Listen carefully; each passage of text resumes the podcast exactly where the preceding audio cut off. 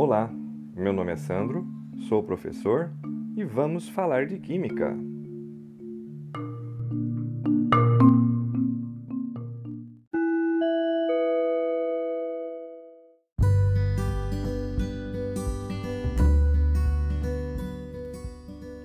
Hoje vamos falar de uma troca, um doce por um planeta. Joseph John Thomson, no ano de 1904, ele conseguiu comprovar a existência dessas cargas, o que já foi um grande avanço em relação ao modelo de Dalton. Dalton considerava que os átomos eram como bolas de bilhar, ou seja, eram maciços e indivisíveis. A primeira vantagem, então, para o modelo atômico de Joseph Thomson era exatamente admitir que as cargas existiam. Bom, você deve conhecer como é um, doce aqui no Brasil chamado de manjar. Né? É o que tem mais próximo para a explicação que Thomson trouxe. Ele, em vez de usar o manjar, ele usou um pudim de passas ou pudim de ameixas, depende de onde você pesquise.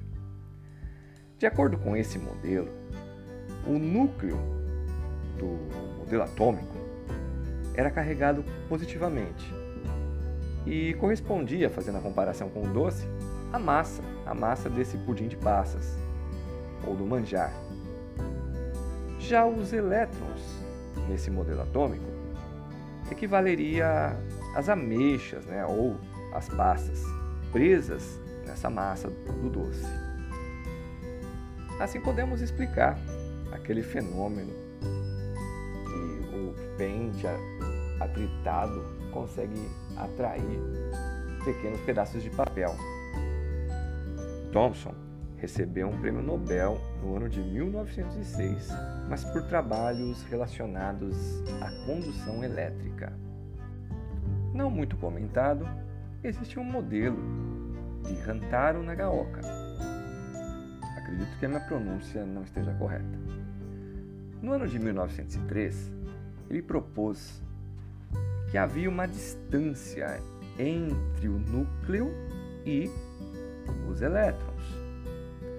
Os elétrons não estariam grudados ao núcleo como o modelo de Thomson previa. Então, a sua proposta era utilizar o modelo do planeta Saturno, aquele mesmo com os famosos anéis. Neste modelo, o núcleo corresponde à esfera do planeta e os elétrons ficariam orbitando numa fila ao redor do núcleo, como se fossem os anéis de Saturno. Qual a novidade deste modelo em relação ao modelo de Thomson? Primeiro, a distância entre o núcleo e os elétrons. E outra coisa, pode-se explicar por esse modelo funcionamento da corrente elétrica, que nada mais é a passagem de elétrons. Apenas para finalizar, é importante lembrar que os modelos são obtidos por conta de um trabalho que leva muito tempo para chegar a conclusões. E esses modelos, eles explicam certas ocorrências. Quando os modelos não permitem mais a explicação, há sim uma necessidade de novas descobertas que vão nos direcionar a um novo modelo. Assim caminha o conhecimento na história dos modelos atômicos, que não acaba por aqui.